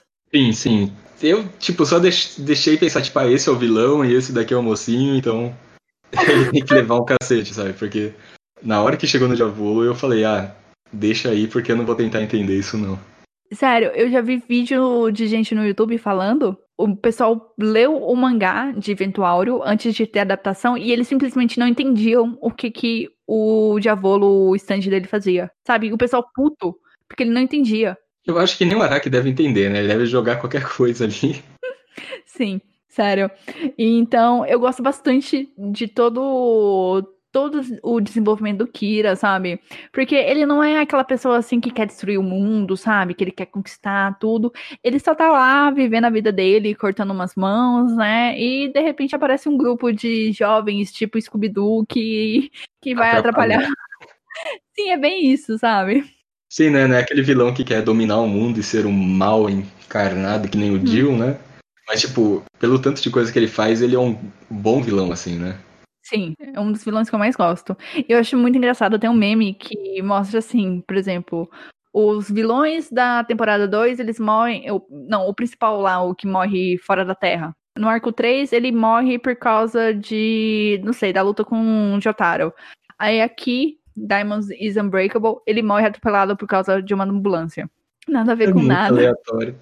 Não, tem muita coisa aleatória nessa, nessa história, sabe? Que você simplesmente só acredita. Tipo, depois da terceira temporada você aceita, sabe? E isso não é uma crítica à terceira temporada, é que, tipo, as coisas começam a ficar mais bizarras, né? Sim. Você tem mais alguma coisa para falar da parte 4? Eu acho que é isso mesmo. Então vamos falar da parte 5, Vento Auro. É a parte mais separada de, todas as outras partes. E eu senti que ela se isola ali e foi meio estranho, sabe? Eu gosto dela, mas tipo, ela parece bem descolada das outras, né? Aham. Uhum. Não, eu também gosto dela eu gostei mais dela depois que eu vi mais pessoas falando dela. Uhum. De analisando. Eu não sei, é uma temporada assim completamente diferente. Eu não tava entendendo muito a vibe dela. Sim, tipo, se fosse um anime que começasse por ali, sabe? Eu ia achar muito bom. Mas, tipo, vendo o resto, eu falei, putz, cadê as conexões aqui, né? Até que no começo a gente tem o, tem o Jotaro e tem o, o Koichi também, né? Uhum. É Koichi? Voltando lá no Heaven's Door, lá, né? Tipo, ele aprende italiano, né? Por causa do, do stand do, do Rohan, isso é muito bom. Mas, tipo, depois dá uma sumida legal, né? Volta lá no final com o Ponaref só, né? Você tava esperando o Ponaref? Eu não tava esperando. Principalmente o Ponaref dentro de um casco de tartaruga mental, sabe? Sei lá o que, que era aquilo. Sério, o Ponaref só se ferra. Só se ferra, pelo amor de Deus. Seria muito melhor se ele tivesse morrido ali. Mas não. Mas não, né? E, e, tipo, é a, é a temporada mais estranha, tanto que a gente até comentou que tem um problema de direitos autorais lá, não sei, com os músicos, que muda é, o nome dos estandes, pelo menos na, na, nas legendas do Crunchyroll. Tipo, por exemplo, o Aerosmith, que é do Narantia, ele vira Little Bomber. Tipo, o do Butcharati, que para mim é um dos estantes mais legais, que é o Stinger, Sting Fingers, ele vira Zipperman, se eu não me engano. Nossa, desse eu lembro, meu Deus. É muito. Parece muito nome de Tokusatsu, sabe? Aham, uh -huh. Beach Please. Por quê, né? Eu entendo, eu entendo, sabe, o problema que ia dar, mas, mas depois de quatro arcos, realmente precisa fazer isso? Uhum, então. mas é, a vibe do Journal é, é, é, acho que é a vibe que mais me incomoda, porque ele não é o herói, mas ele também não é o vilão, mas ao mesmo tempo ele não é uma pessoa boa. E ele não é uma pessoa má também. Ele me dá muito medo no final, sabe? Quando ele coloca lá o Diavolo naquela naquele looping lá bizarro que eu, que eu também não entendi o que, como que funciona, sabe? Eu só aceitei. É só morrendo, né? Ou algo do tipo. É, hum. sabe? Aquela parte do Requiem, sério, eu só aceitei. Eu não tava entendendo porra é, nenhuma. Aquela parte lá eu não tava. Depois do Ponaref na tartaruga, eu, tipo, larguei mão. Na verdade, eu acho que tem a primeira bizarrice logo no começo, quando o Diorno conhece o grupo, que ele, ele vai beber a urina, né? Hã? Você não lembra disso? Não. No. É mesmo, Renan. Puta que pariu, eu não lembrava disso. Então, né? Bizarrice já começou aí. Que ele transforma a parte do dente dele em.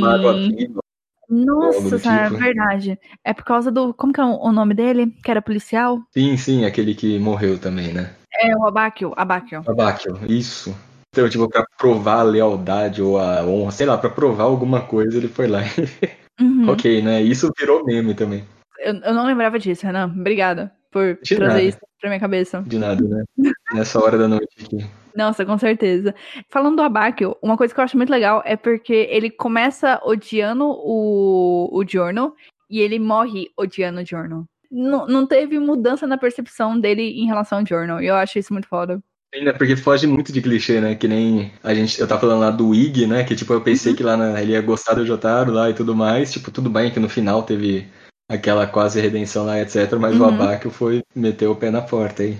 Sim, e, e o Fugo? O que, que você achou do Fugo simplesmente largar o grupo lá, depois que eles vão fugir do, do chefão da máfia? Porque a todo momento eu tava esperando, sabe, ele aparecer ou ele salvar o dia de alguma maneira, mas realmente ele não volta. Ah, sim, eu tava esperando aquela. Agora eu tô lembrando aqui agora, porque eu tinha esquecido totalmente disso. Eu acho que minha, perspe... minha expectativa nessa hora era tipo aquela cena dele nadando no, no, no mar. É, ele estava no mar ou estava no rio ali? T tava no rio, né? No rio? É... Mas quem tava nadando era o Naranja. Ele... Então, eu pensei que ele ia pular alguma hora também, sabe? E uhum. ir atrás do barco. Mas é tipo, isso quebra, de expectativas é Jojo também, né? Sim. Não, e eu gostei que se manteve fiel, sabe? Eu acho que eu ficaria muito chateada se ele aparecesse do nada. Ah, mudei de ideia. um, que mais? que mais você tem pra falar de Eventual? Tá, eu acho que ele tem um dos temas de personagens mais legal, que é o tema do Journal Giovanna. Que é tipo, começa com o tecladinho, com o pianinho lá, tudo mais. É muito, é muito. As músicas de Jojo são muito boas. É isso. Achei muito bom. Você tem tudo que você tem pra falar. É que as músicas de George são muito fodas. É só isso, é. Eu sou um cara conciso. Entendi. Tá certo. E sabe uma coisa que eu acho muito boa nessa temporada? Hum. É o, a dupla personalidade do Diavolo. Que tem o, o Dipo. Acho que é Dipo. Sim, sim. Que fica atendendo o telefone. Né? É muito bom aquele barulho que ele faz. Sério, é muito bom. Quando, quando começou isso, eu, gente, eu não tô acreditando que eu tô vendo isso. E, tipo, quebra a expectativa também, né? Porque você espera um vilão, sei lá, tipo um Jill, né? Ou algo do tipo. Uhum. E não, né? Uma criança. Exato. E todo o grupo ali do Butcharati, do Dio, do Dio, do Giorno, eu acho muito incrível. Tipo, eu adoro o Mista, o negócio dele de odiar número 4. Eu acho muito engraçado. Uhum. Até o, o, o stand dele, que é o Sex Pistols, a, as balinhas ali conversando entre si, cada uma tem uma personalidade diferente. Sim. É, eu gosto muito do Naranja, sabe? O Naranja é meio. Ele é meio idiota, sabe? É meio burro, mas ele tem um bom coração. Tem aquela cena do barco que tem eles dançando, que virou meme. Uhum. Enfim, é, é uma demorada assim que eu fiquei bastante surpresa como que ela conseguiu conquistar um espacinho no meu coração. Exatamente. Agora chegamos na parte divertida, que é eu separei assim várias perguntas que cada um aqui vai responder. E a gente vai discutir se tiver que discutir, se não, a gente continua seguindo com as perguntas. Ok. A primeira delas é: qual é a sua abertura favorita? Eu coloquei aqui a segunda abertura, a Bloodstream. Todo mundo adora essa, essa abertura. Eu me sinto totalmente do contra quando eu falo que eu não gosto tanto dessa abertura. Você não gosta dessa. Como assim, Dunia? Eu, não, eu gosto de todas as aberturas de Jojo, sabe? Mas essa Bloodstream não é minha favorita. Minha favorita é Great Days, que é a terceira abertura da, do quarto arco. Pera, qual que é essa? Não? Breakdown, breakdown. Ah, tá, eu sei, eu sei, eu gosto dessa também. É uma abertura totalmente diferente das outras também, né? Sim, sim. É porque assim, a, o quarto arco começa com uma música super disco, né? Meio funk, um negócio assim. Aí vai pra um rock assim mais pesado, mais triste, e depois vem pra esse breakdown, breakdown, breakdown, sabe? ok. É uma abertura muito boa também. Foi bem difícil escolher, na verdade, alguma. Não é? A minha próxima pergunta é ainda mais difícil. É, eu queria saber qual que é a sua abertura mais épica. Cara, eu gosto muito da, da primeira do Stardust Crusader, sabe? Nossa, ela é muito boa. Eu esqueci ela o é nome é dela. Boa. Eu esqueci o nome dela também, mas eu só anotei isso, a primeira abertura dela. É Stand Proud. Isso. Nossa, ela é muito boa. A minha, eu escolhi Fighting Gold, que é a primeira do, do quinto arco, que é muito boa também. Essa é muito boa também. Agora, Renan, seu encerramento favorito? Meu encerramento favorito é o da música da rotatória. Ai, adorei que você traduziu. o meu favorito, assim, sem sombra de dúvidas, é I Want You, da, da quarta temporada, do quarto arco. Cara, são muito boas todas, né? Não, são todas. E a próxima pergunta é o encerramento mais épico, e eu coloquei da rotatória. Eu coloquei da rotatória também, porque eu não consegui escolher outra. Eu no seu jogo, Dunia, porque eu não consegui colocar outra. Tudo bem, não, sem problema. Eu só quero fazer uma menção especial para primeira, o primeiro encerramento da quinta, do quinto arco, que é aquela Freak You, que é muito estranha, sabe? Uhum. Porque é máfia tudo e de repente começa o um negócio Every time I close my eyes, I wake up feeling so horny. Eu fico assim, what the que música que é essa? Tá esperando alguma coisa mais classuda, né? Sim, sabe? Aí Ai, meu Deus, eu adoro essa abertura, esse encerramento. Renan, pergunta difícil. Melhor Jojo? Cara, eu, eu escolhi dois. Eu também. Mas daí, tipo, você escolheu dois também? também. Ah, o meu é, é, o Jonathan e o Joseph. Nossa, o meu vai totalmente na contramão sua. O meu é o Joseph e a Jolene. Ok, a Jolene não conheço ainda, então. Você vai adorar ela. Provavelmente, depois desse episódio aqui eu vou querer ler tudo.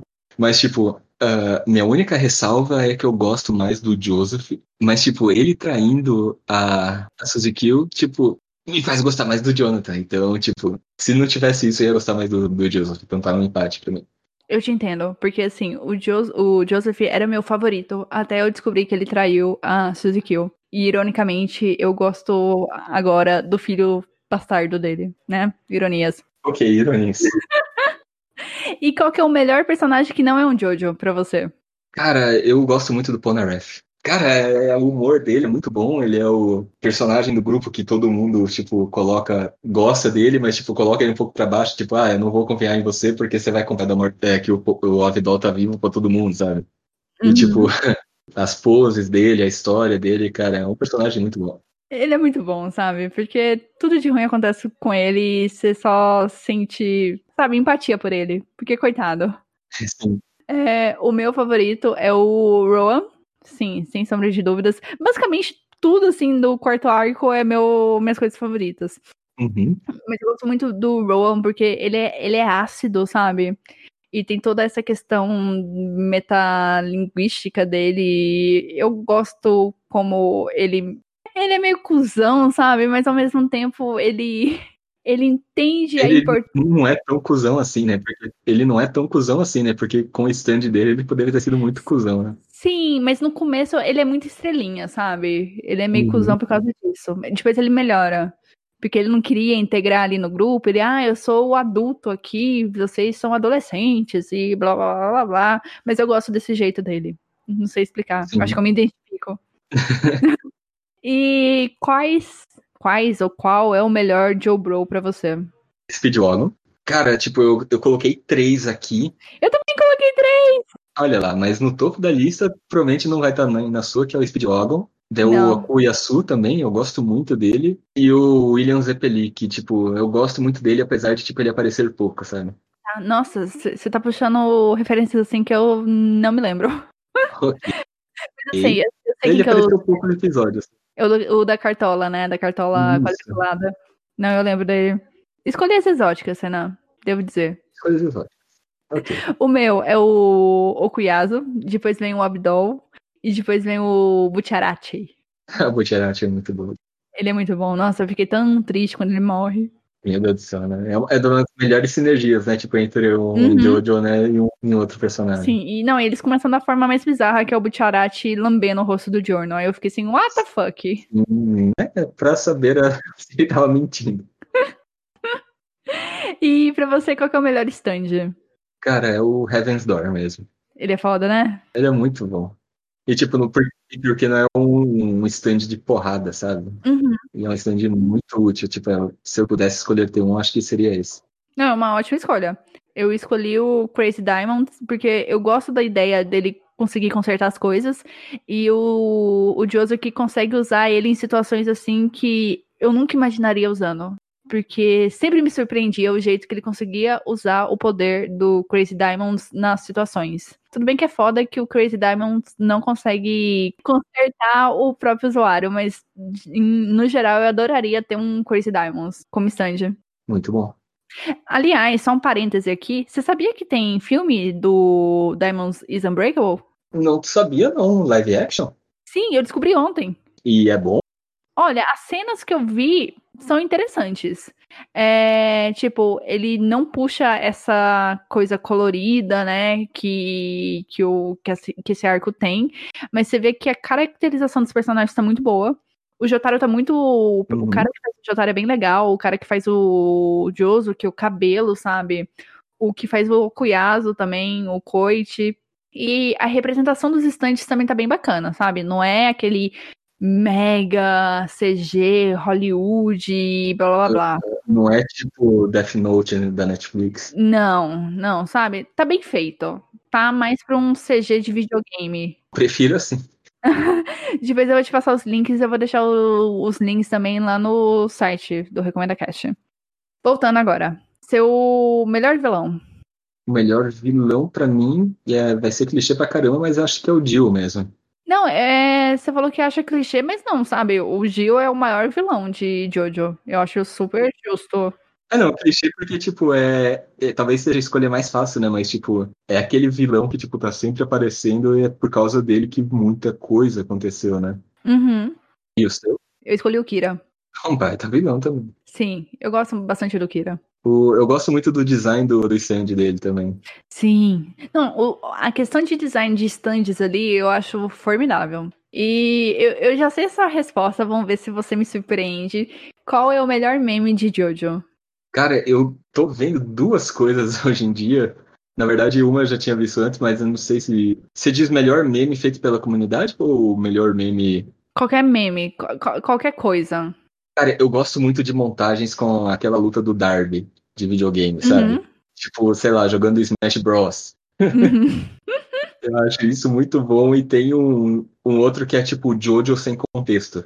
Que é tipo, são várias cenas aleatórias, sei lá, pra você mandar pro seu amigo pra assistir Jojo, que tipo, não faz sentido nenhum se não tiver no contexto, sabe? Tipo, o Cars na primeira na segunda temporada tocando a perna da Lisa Lisa como se fosse uma guitarra, sabe? Aham. Uhum umas coisas assim, tipo, sem contexto.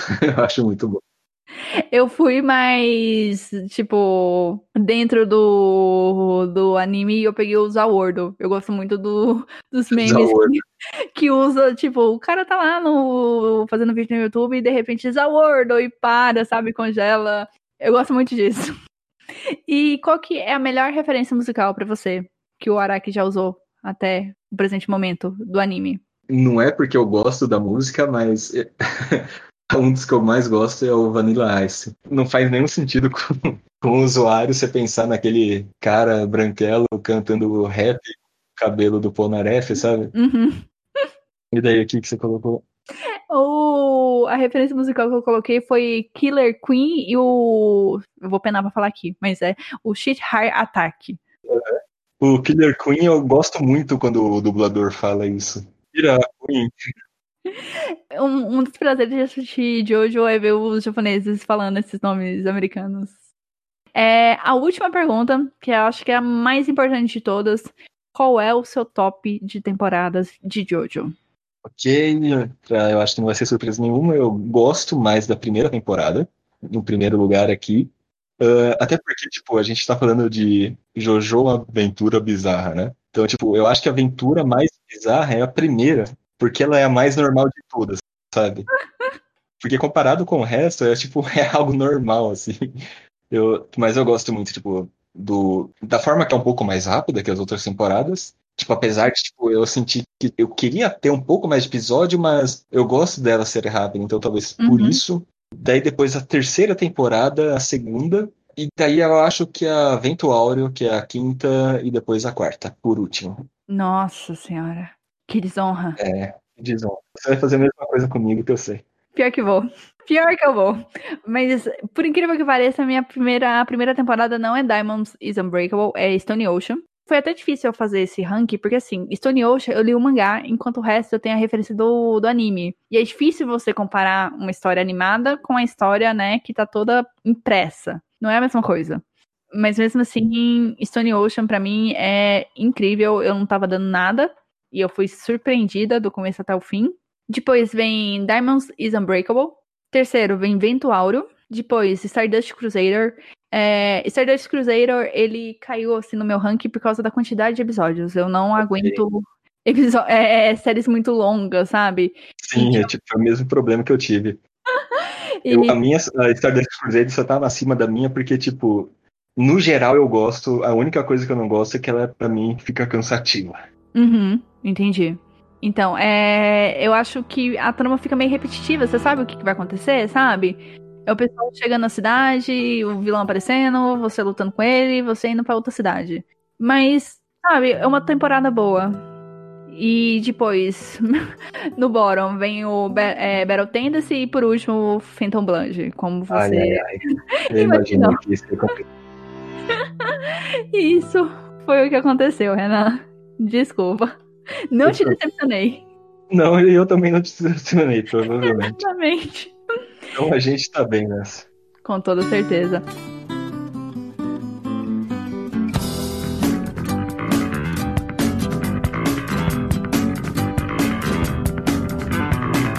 Agora é oficial, o episódio acabou.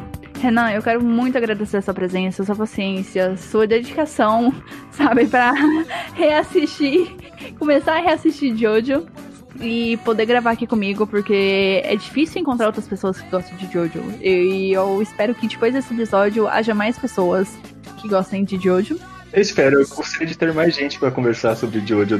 Eu também, eu também, sabe? É um pedido que eu faço de Dia dos Namorados e de Natal também, já adiantando, né? né? É, eu vou deixar esse espaço aberto para você fazer alguma propaganda, divulgar alguma coisa. Fica à vontade, Renan. Ok.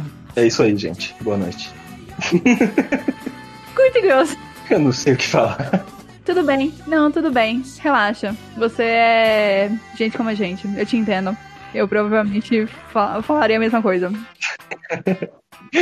Mas antes de terminar aqui, eu preciso falar que semana que vem não tem episódio. Eu volto no dia 24 para recomendar um anime que tá na Netflix e um livro de mitologia grega. Então, eu espero vocês no dia 24. Renan, novamente, muito obrigada. É isso aí, gente. Tchau, tchau. Fiquem em casa, se cuidem e tchau. bye